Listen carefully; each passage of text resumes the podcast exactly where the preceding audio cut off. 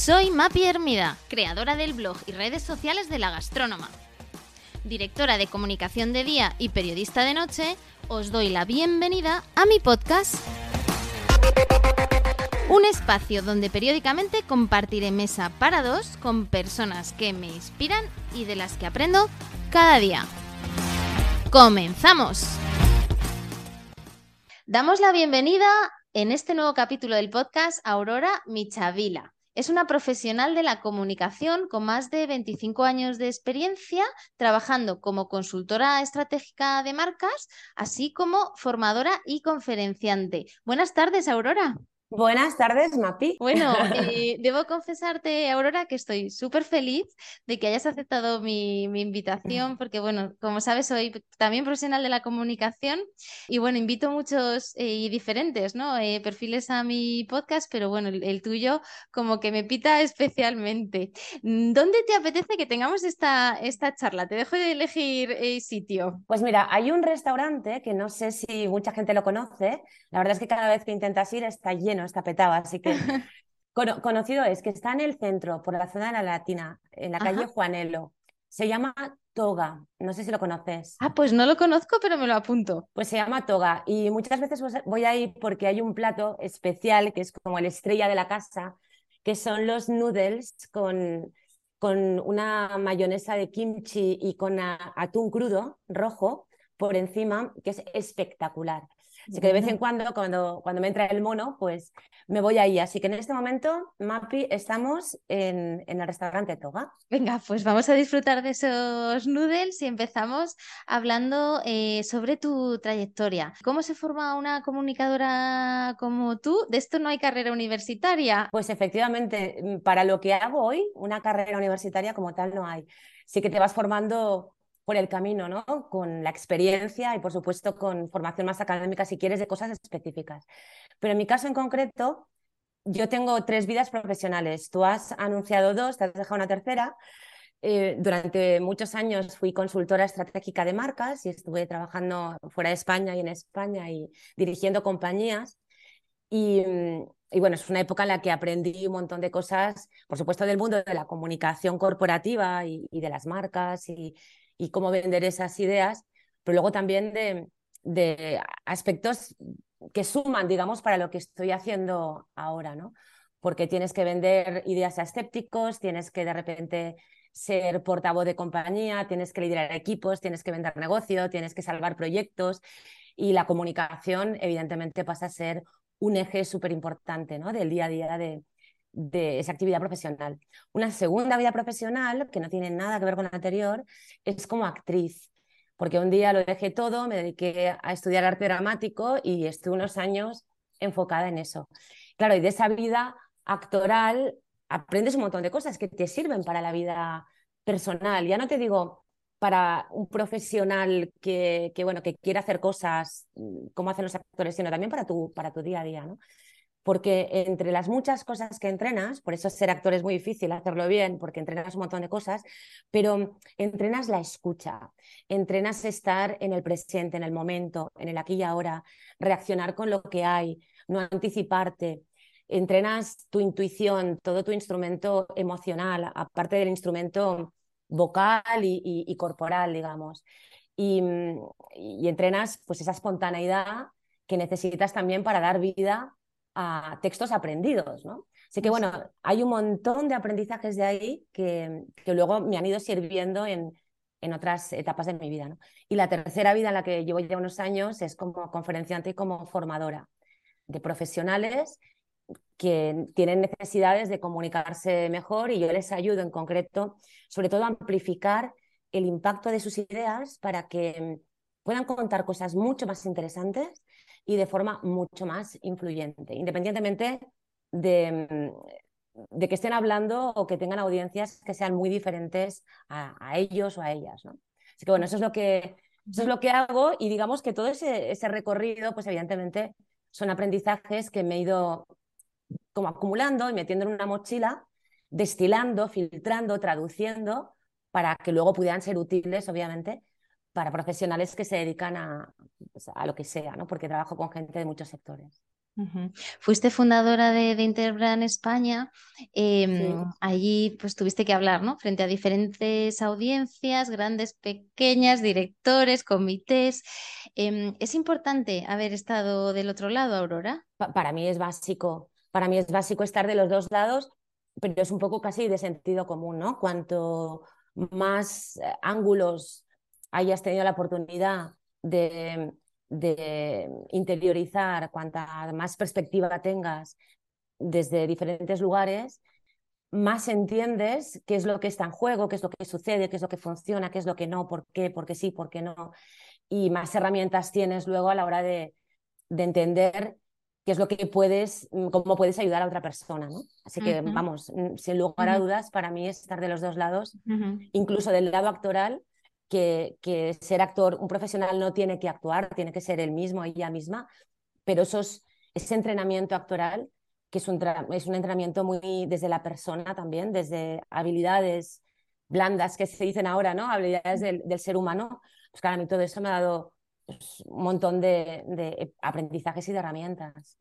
En tu biografía de, tu web hablas de que has aprendido en estos años a pensar de manera estratégica, creativa y, con punto de, vista. ¿Qué dos o tres claves crees que te han ayudado? Hablabas de tu época como actriz. ¿Qué, otras claves dirías que, que, han aparecido en tu carrera y que te han impulsado? Claves muchas, ¿no? De entrada, por ejemplo, cada vez que te enfrentas a retos personales o profesionales, el hecho de enfrentarte a eso y encontrar tus, tu propia manera de, resolverlo, em, ya, es un aprendizaje brutal. Es decir, la experiencia personal. Por supuesto, leer, leo todo lo que puedo de, no ficción sobre temas que em, de una forma u otra, aunque sea tangencial, pero afectan a cómo nos comunicamos las personas me encanta leer temas que tienen que ver con pensamiento crítico, que tienen que ver con pensamiento creativo, que tienen que ver con, con el desarrollo ¿no? más eh, cognitivo de las personas, más teorías em, que tienen que ver con la psicología, etc. Porque al final nos olvidamos muchas veces de que la comunicación es entre seres humanos, entre iguales, entre personas que tenemos muchas cosas en común. Luego hay grandes diferencias, que es lo que dificulta que nos entendamos muchas veces y que hace que la comunicación sea un campo de minas. Pero, pero al final la materia prima es la del ser humano. Entonces, si entiendes cómo se toman decisiones, cómo funciona el cerebro, cómo se arraigan los recuerdos, cómo los puedes eh, recuperar de forma más rápida, eh, cómo puedes detectar tus sensaciones, si el cuerpo afecta a, cómo te sientes y lo que piensas, o desde cómo piensas puedes afectar a, cómo reaccionas a nivel más, más físico. Cuando, cuando indagas un poquito más sobre todas esas disciplinas, pues al final tienes muchas más herramientas. Así que no ha sido solo la experiencia profesional, sino este aprendizaje muchas veces autodidacta de, temas que, abordan pues eso, la naturaleza humana, que al final es mm, con lo que salimos de casa y con lo que nos enfrentamos a diario. ¿no? Eres especialista en comunicación, Aurora, una palabra que parece que es un contenedor donde cabe todo. Cabe muchas cosas. Mira, yo creo que muchas veces se interpreta la comunicación como, por un lado, como algo que sucede eh, a nivel externo, ¿no? O sea, hablamos de comunicación cuando alguien tiene un problema a la hora de verbalizar cosas o cuando mm, no sabe muy bien pues, eh, cómo moverse en un contexto, un escenario o cómo gesticular y cosas así. Y eso es una parte importante, por supuesto, es una parte, no es el todo. Mm, no es solo eso. Para mí, la comunicación, sobre todo lo que es, es una forma de relacionarte con los demás y contigo mismo. Desde el momento en que la comunicación la utilizamos para hablarnos a nosotros mismos, para entendernos, para retarnos, para, para gestionar lo que nos pasa por dentro, ¿no? con el diálogo interno que tenemos, y, la utilizamos también hacia afuera para poder relacionarnos de una forma distinta, para que nos entiendan, para lograr que visualicen lo que tenemos en la mente, para que nos crean, para mm, de alguna manera también eh, que haya menos distancia entre las personas, ¿no? crear más complicidad o crear pues, espacios de más intimidad o de más conexión personal. Bueno, pues es, mm, esto es una forma de conectar, ¿no? es, eh, es una forma de relacionarnos. Así que para mí eso es la comunicación. Cómo te relacionas, es una herramienta para relacionarte con los demás y contigo mismo. Como comentábamos, Aurora, yo también soy especialista en comunicación y en alguna de las clases eh, que imparto siempre explico que al final esto de la comunicación va de, va de conectar y de emocionar. ¿Cómo se da ese salto cuántico? Pues mira, la conexión básicamente yo creo que se establece cuando eres capaz de contar o traducir lo que tú sabes con lo que al otro le importa o, necesita saber. Y eso implica, entre otras cosas, que en la ecuación no estás solo tú, con tus vivencias, con tu experiencia, con tu conocimiento, sino que tienes que tener en cuenta constantemente a la otra persona. Porque mm, si no lo que nacen son muchos monólogos, soliloquios, ¿no? Alguien que viene pues eso, a hablar de su libro, a contar sus cosas, pero para conectar, inevitablemente tienes que tender puentes entre aquello que tú querías compartir, sea vivencial, experiencial, sea pues, eh, información, lo que sea, y la persona que tienes delante. Y te, y te demanda entonces saber leer muy bien a las personas que tienes delante, a ellas en concreto y luego el contexto, la situación ¿no? en, las que en ese momento te estás relacionando con ellas. Y personas somos pues, muy diferentes por, por muchas razones, tomamos decisiones de forma diferente. Hay gente que tiene más aversión o tiene al riesgo a tomar una decisión, entonces es más reflexiva. Hay gente que es más visionaria o más carismática. Hay gente que es más follower. Hay gente que, mm, que se basa, por ejemplo, en, en, aspectos más intuitivos, más desde su experiencia, desde sus propias sensaciones. Hay gente que necesita más aval del dato, de que le confirmes que eso ya ha pasado, que eso mm, se ha hecho así antes y ha funcionado, por ejemplo, ¿no?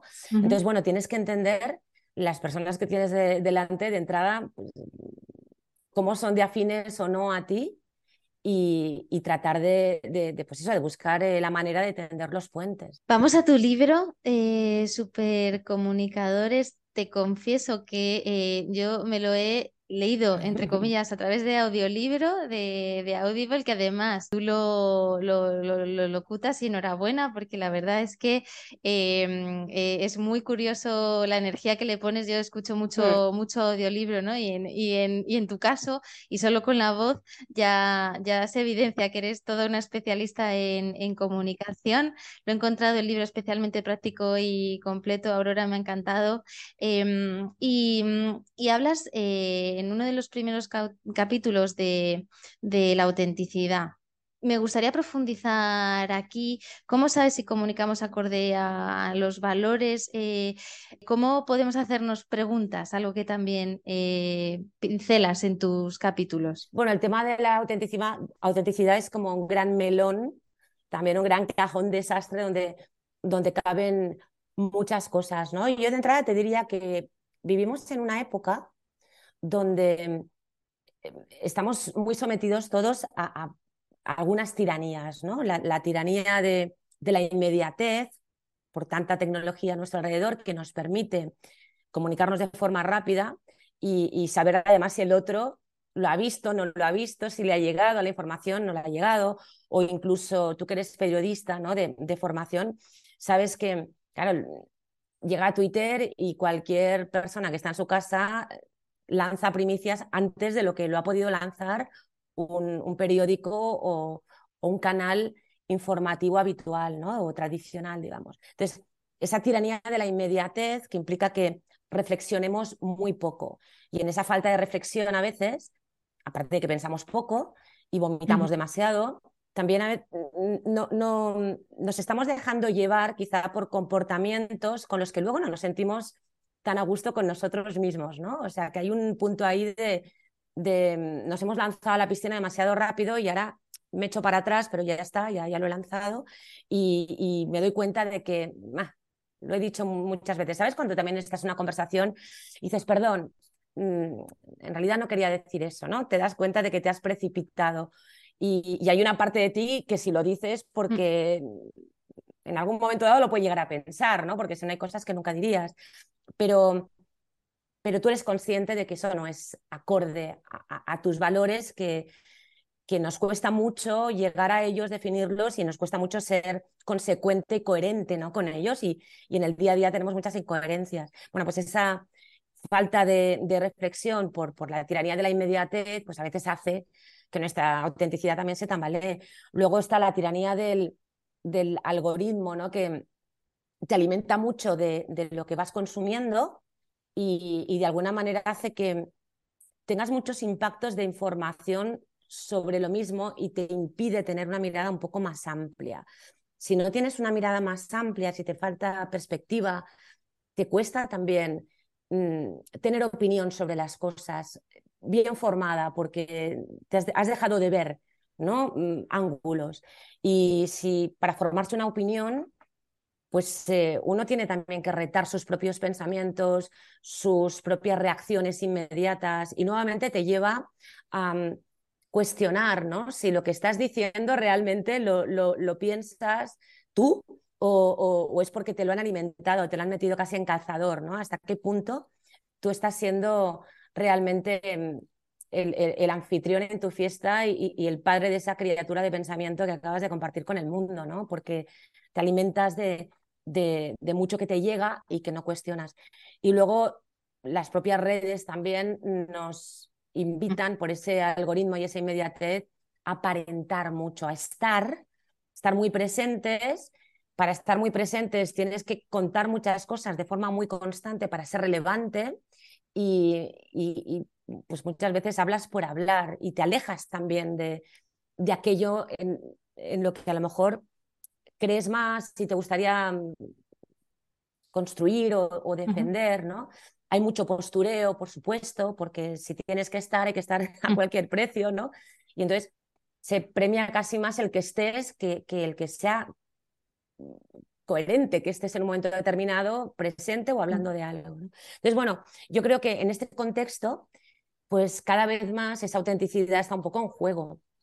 Si a esto le sumas que mucha gente no invierte el tiempo suficiente para autoconocerse y que todo el mundo de, del autoconocimiento, que ahora está en auge, el, el, desarrollo personal, que es una nueva forma de verbalizarlo, porque el, la autoayuda y conceptos como este estaban muy denostados, entonces, bueno, parece que el crecimiento y el desarrollo personal pues están calando mejor en la gente, ¿no?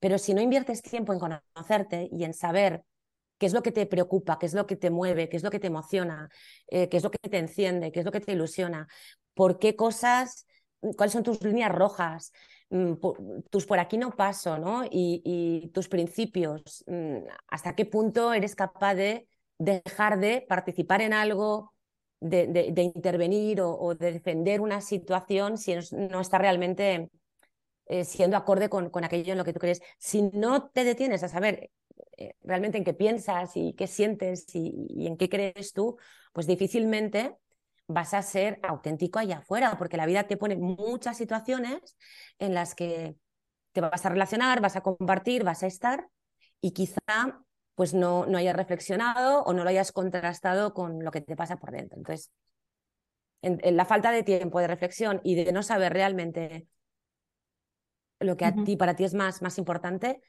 pues hace que, que sea difícil ser una persona auténtica, uh -huh. ¿no? A todos nos gusta ser auténticos, pero pero hace falta un trabajo interno. Uh -huh. Me gustaría también hablar de la, de la escucha. Eh, leía eh, un estudio que, que, se hizo de Atapuerca eh, en relación a, a, los diferentes órganos de, de, del cuerpo y lo que comentaba ese, ese informe era que eh, primero habíamos desarrollado mucho antes de de, incluso huesos del cerebro, eh, los, los, huesos de, de los oídos. Y, y, me hacía gracia, ¿no? Por esto, por esto de que a veces también, ¿no? Eh, eh, nos dicen mucho la, las madres de nosotros tenemos dos oídos y una boca, por eso tenemos que escuchar más, ¿no? Que, que lo que hablamos. ¿Qué importancia tiene también la escucha a la hora de comunicarnos? Oh, pues yo te diría que que la escucha es la madre del cordero de la situación, porque, porque escuchar es complicado. Hay una serie de, yo le llamo trampas, en las que caemos sin ser, eh, sin ser conscientes todos, que mm, bueno, hacen que, que se dificulte ¿no? ese proceso de realmente recibir de forma neutra lo que estás escuchando. Porque una cosa es escuchar, pero el que, o sea, oír y la otra es escuchar, entendiendo por escuchar que hay un proceso de traducción y de interpretación de lo que estás oyendo. ¿no? Ahí entran los, la cantidad de sesgos que todos tenemos, que mm, tenemos que entender cuáles son y tenemos que saber detectarlos a tiempo para ver cómo están influyendo en lo que yo me creo que estoy oyendo. ¿no? Muchas veces escuchamos mm, para validar algo que yo, una teoría que yo ya tengo en mi cabeza. Si no eres consciente de que todos caemos en el sesgo de la validación, no te vas a dar cuenta de que a lo mejor te están diciendo cosas, pero que tú no las estás oyendo, porque las estás dejando de lado, porque te estás enfocando únicamente en aquello que corrobora la teoría que tú tienes o lo que estás deseando escuchar. ¿no? Y, nos pasan pues, más cosas, como por ejemplo que muchas veces cuando tenemos ya experiencias vividas e información en la cabeza, que ya hemos entendido, conceptos o lo que sea, ¿no? cuando alguien lo nombra, nosotros sustituimos la información que ya tenemos por, em, por, lo que está diciendo esa persona. ¿no? Y entonces, claro, si yo digo, por ejemplo, cuna, esto es como si fuera una cuna. Y es una cosa que no tiene que ver con una cuna. Pero para que tú me entiendas, tú en tu cabeza ya tienes una idea de cómo es una cuna. Que además puede ser que sea la típica cuna, mm, pues eso, estándar de barrotes o antigua, que ni siquiera a lo mejor es la cuna donde tú dormías, ¿no? Pero, pero esa cuna tradicional. Y entonces a lo mejor yo te estoy hablando de una estructura pues mm, hecha de bambú en, a saber dónde, para meter ahí a un niño provisionalmente. Pero claro, al decir cuna, tú lo has sustituido por la información que ya tenías. Y esto nos pasa a menudo también. ¿no? Entonces, la escucha es muy traicionera porque mm, está cargada de, muchas dificultades y en el cole nos enseñaron toda esa teoría ¿no? del emisor, el receptor, la escucha, las interferencias, el ruido, pero, pero no lo practicamos de forma consciente. Entonces se quedó como algo prácticamente que había que estudiar para un examen y nadie nos enseñó a escuchar bien. Y sin escucha es muy difícil que haya una buena comunicación entre dos y más mm. partes. Haces también hincapié en tu libro en algo que me encanta, que es el tema de la memoria. Y es curioso porque también he escuchado algún podcast contigo sobre, sobre la memoria y dices que tendrá que ver con la, con la comunicación, ¿no? Eh, parece que no está tan directamente relacionado. Y mm, y era muy curioso em, eh, algo que también comentabas en tu, en tu web sobre el aprendizaje y explicabas que 48 horas después de haber aprendido algo nuevo olvidas el 75%. ¿Qué hay que hacer para recordar ese otro 25 para que ese 25 sea un poquito más? Bueno, y eso es, en el aprendizaje, ¿eh? em, en el aprendizaje, no, es el 58%, si no recuerdo mal, que se olvida inmediatamente. Estamos en el 58, muy bien Claro, eso habiendo hecho el esfuerzo de memorizar algo. Ahora, si yo te estoy hablando durante dos horas que no estás haciendo el esfuerzo de memorizar porque es una conversación o, vas a escuchar una charla, pues mm. tú imagínate. Mm, antes de, contarte qué podemos hacer, déjame que retome lo que decías de, que es curioso porque mm, como que no, nunca había relacionado ¿no? el tema de la importancia de la, de la memoria con la, con la comunicación. Pero fíjate que muchas veces hay gente que no interviene en una conversación entre amigos o en un networking o en una reunión o, no, hace unas no hace preguntas en, en un foro o, donde sea, porque por un lado siente que no va a contar algo interesante, pero también porque no es capaz de relacionar lo que está oyendo en ese momento con cosas que, debería tener acumuladas, ¿no? Entonces, si tú no tienes información acumulada, no puedes hacer conexiones. Si no puedes hacer conexiones, en un momento determinado no puedes decir, ostras, qué fuerte, pues que el otro día justo leí un artículo que hablaba de esto, como acabas de decir tú, ¿no? Con la, el, el estudio de, que mencionabas, ¿no? No puedes decir, mm, pues me contó fulanito que le pasó tal cosa porque no lo recuerdas, porque no lo has retenido. Y entonces la memoria es importante, evidentemente, para te permite hacer conexiones, tanto para improvisar o hablar de forma espontánea, como también luego a la hora de prepararte cualquier cosa que, quieras, que, jolín, la vas a necesitar para construir algo más interesante de escuchar, porque estás haciendo pensar al otro al relacionar cosas que quizá el otro no había relacionado. Es decir, la, la, memoria, la memoria es importantísima. Y la memoria lo bueno que tiene es que no es fija. ¿no? Muchas veces, muchos de nosotros hemos crecido pensando que teníamos mala memoria. Y eso parte de una teoría errónea y es que la memoria es fija, ¿no? Como si ya está, como si no se puede trabajar. Pero, pero no es así.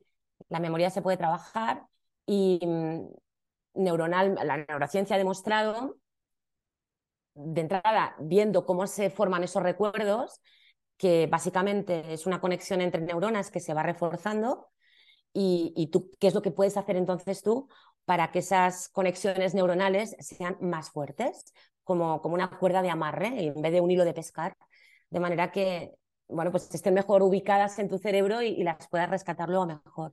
Entonces, bueno, la repetición, que es algo que es lo que más hemos practicado probablemente en el colegio, ¿no? De memorizar y repetir y repetir y repetir, pues eh, obviamente la repetición es necesaria, porque cuanto más repites, el cerebro entiende que eso es importante y entonces bueno, si es importante, lo rescatamos, lo guardamos, ¿no? Lo, atesoramos. Pero luego la repetición no es suficiente porque si la repites mucho para un examen, por ejemplo, o porque vas a una charla, pero nunca más la vuelves a utilizar, el cerebro, que tiene un punto de, eh, muy eficiente, ¿no? Pues es eficiente a nivel energético y de consumo de recursos, dice, ok, muy bien, esto fue importante esta semana, hace cinco años que tú esto ni lo hemos rescatado, chao, ¿no? Se va, se va diluyendo, ¿no? Esa, esa conexión neuronal y desaparece el recuerdo para ti. Entonces, lo que hay que hacer es buscar otras maneras de conectar la información, no únicamente desde la repetición. Em, entonces, hay muchas técnicas que puedes, que puedes utilizar para, para hacer eso. De entrada, todo lo que sea asociar algo con una emoción hace que se recuerde mucho más. Cualquiera de nosotros recordamos cualquier cosa fuerte que nos haya pasado en la vida porque está muy vinculada a un recuerdo a, una emoción, algo que sentiste. ¿no? Si se te muere una mascota, un ser querido, una pérdida de algo, una situación que te generó mucha frustración o todo lo contrario, que fue un momento de explosivo, súper ilusionante, ¿no? todo lo que te haya generado una emoción fuerte se recuerda. Entonces, esto nos pasa de forma natural, pero también, dado que funciona el cerebro, lo podemos hacer de forma intencionada. Y puedes vincular la información a emociones, a imágenes visuales también, que funcionan de forma muy potente. Básicamente, como una de las reglas importantes que yo compartiría contigo aquí ahora es, cuantos más asociaciones hagas con lo que quieras recordar, mejor. No te limites a repetir, intenta que esa misma información esté asociada con más cosas quizás con, con un sentido, desde el olor, desde algo del tacto, con una imagen que sea muy vívida, con, con una emoción. Entonces, bueno, pues cuanto, digamos, más conexiones neuronales hagas, porque esa información se, digamos que en el cerebro se va a distintos lugares, pues eh, más fácil te será luego rescatar ese recuerdo cuando lo mm, necesitas. Es increíble porque en muchas ocasiones yo también explico el, eh, y pongo el ejemplo del 11S que todo el mundo sabe que estaba haciendo en ese momento de, del 11S, ¿no? Y, y, efectivamente es por eso, precisamente, porque el recuerdo al final está 100% vinculado a una a una emoción muy, muy fuerte. Y también me ocurre ¿no? que, que, en algunas ocasiones que, que, tengo que memorizar algo, que tengo que presentar o tengo que hacer alguna presentación en público, eh, me, me, voy, me voy como cambiando de sitio para estudiar porque también la parte de espacio-tiempo a veces me ayuda como a fijar mejor los contenidos. No sé si eso tiene algún sentido o... Totalmente. Lo tiene, lo tiene. Por lo visto hay estudios que han demostrado que si tú te preparas en el mismo lugar en el que luego, por ejemplo, vas a dar una charla, que eso ocurre muy pocas veces. Bueno, con el online ocurre más porque te lo puedes preparar en tu escritorio y luego tienes tu ordenador, ¿no? Pero si lo das en un escenario, por ejemplo, o en una reunión con un cliente, una sala con un cliente, que es, a lo mejor son sus oficinas o lo que sea, pues a lo mejor no tienes la oportunidad de haberte preparado ahí, ¿no? Entonces, ¿qué, qué, qué dicen este, estos estudios? Que el lugar en el que tú te preparas, mientras te estás preparando, estás absorbiendo también información mm, de tu entorno, desde el tacto de la mesa, los olores, eh, la temperatura, em, cómo es la, silla, en fin, toda esa información adicional, tú no eres consciente, pero como que te está acompañando ¿no? en ese proceso de recordar la información. Porque claro, si luego te cambias de escenario, pues digamos que no, te puedes favorecer o, aprovechar, digamos, esos recursos. Con lo cual lo que tú haces está muy bien, que es de alguna manera que no esté ligada a un único, a un único lugar ese proceso de, de acumular la información para que luego no te saque completamente de, de, tu lugar y te deje fuera de juego cuando estás en un espacio con unos sonidos, con, con unas sensaciones completamente distintas, ¿no? Eso está muy bien. Yo, bueno, he abierto el melón de hablar en público. ¿Cómo se gestionan esos nervios? Aparte de tener muy bien memorizado eh, lo, que, lo que tienes que contar, pero ¿nos darías algunos tips? Porque esto daría para una charla interminable. Sí, te doy tips. Eh, el primero respecto a la memorización, que mm, mucha gente se lo aprende de memoria y cuando digo de memoria es de pe a pa, frases enteras y se lo escribe de una forma pues narrativa.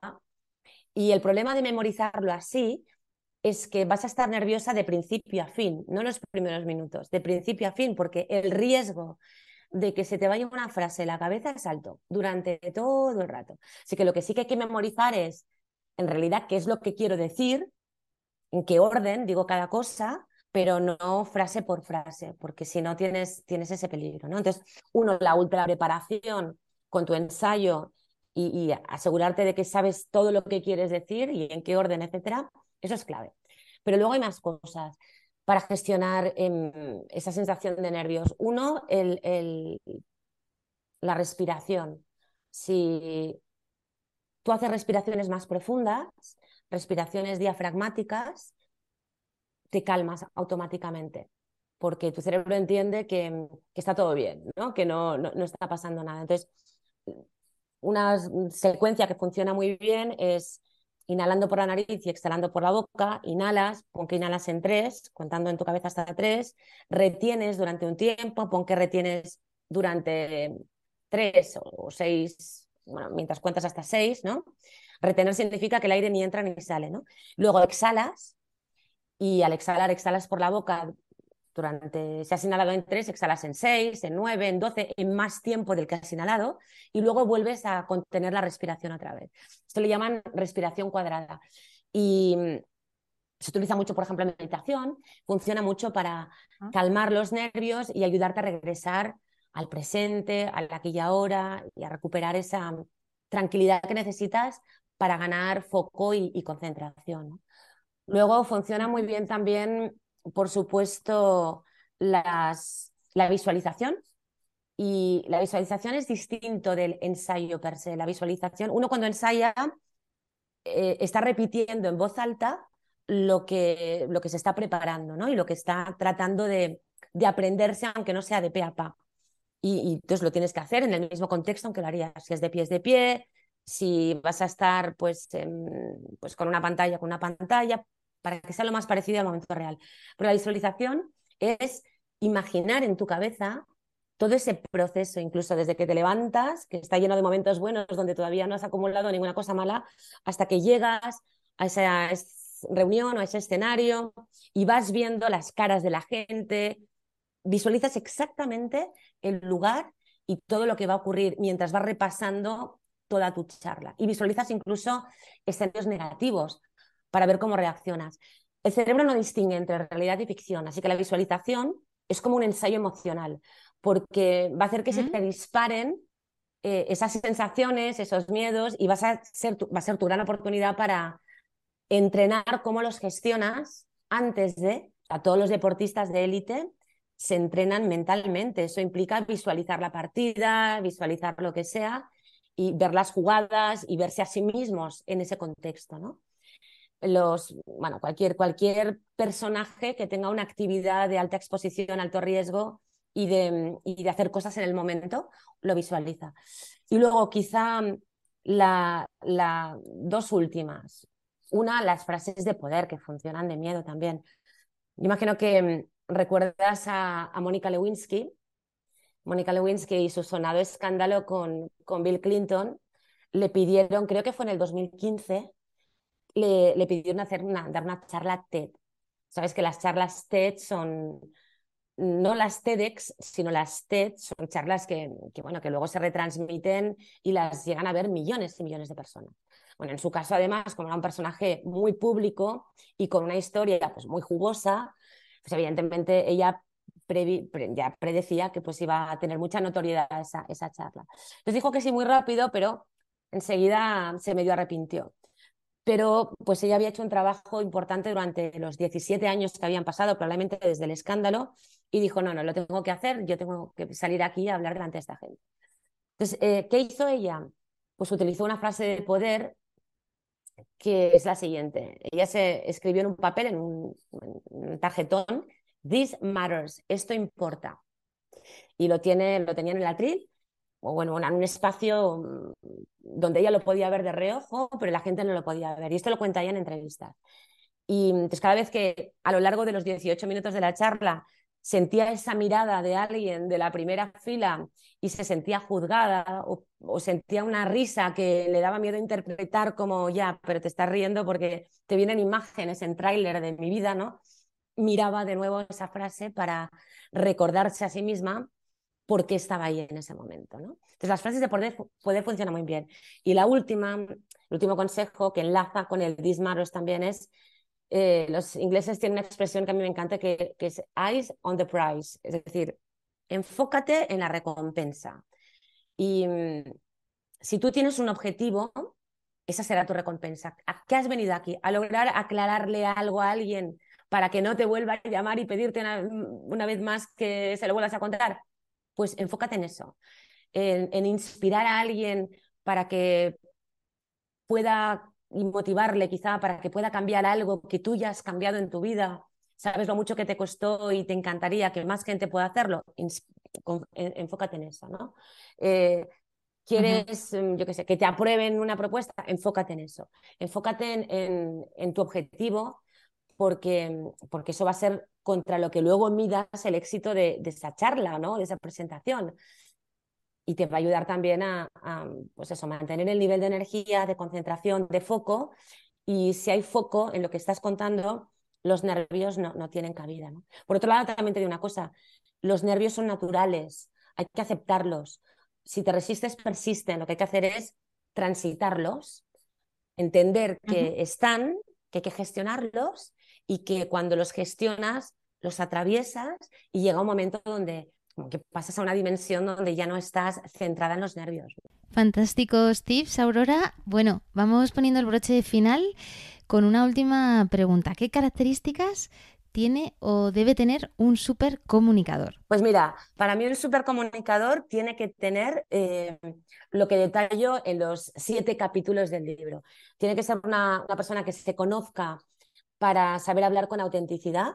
Tiene que ser alguien que sepa formarse una opinión cuando habla, antes de hablar, más que cuando habla, antes de hablar, y sepa defenderla, que sepa hablar claro para que le entiendan, para que le entienda quien sea que tenga delante, porque a lo mejor no parte del mismo lugar, ni de conocimientos, ni de lo que sea, entonces tiene que tener esa capacidad de hablar claro. Tiene que ser alguien que sepa cómo funciona la escucha, tiene que saber escuchar y tiene que saber cómo le escucha la persona que tiene delante para poder acomodar también lo que cuenta a, la, bueno, a, su interlocutor o interlocutores. Tiene que ser alguien con capacidad de estar en el aquí y ahora, en el presente, momento a momento, para poder gestionar esa comunicación realmente con lo que hay, no con lo, que se imagina, con lo, con lo que arrastra de, de, experiencias pasadas, ¿no? de conversaciones anteriores, no. Foco y atención en lo que está pasando aquí y ahora tiene que tener eh, entrenada la memoria para poder hacer conexiones en tiempo real y permitirse, pues eso, contar cosas de forma más interesante y, que las otras personas las puedan entender mejor.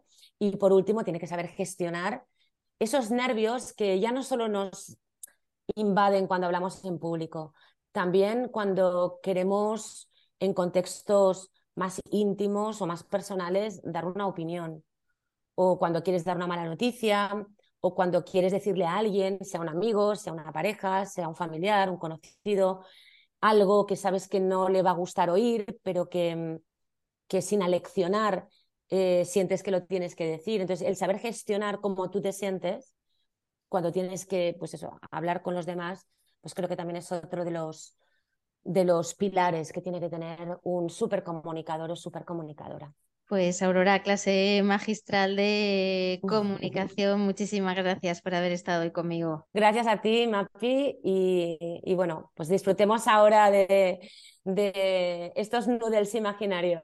Pues a disfrutarlos como se merecen. Un abrazo. Y hasta aquí la entrevista de hoy. Si te ha gustado, no dudes en dejarme un me gusta en tu plataforma de podcast habitual o ayudarme a mejorar enviándome cualquier comentario a través de mi Instagram, arroba la-gastrónoma o mi blog lagastronoma.com. Gracias y hasta el próximo podcast.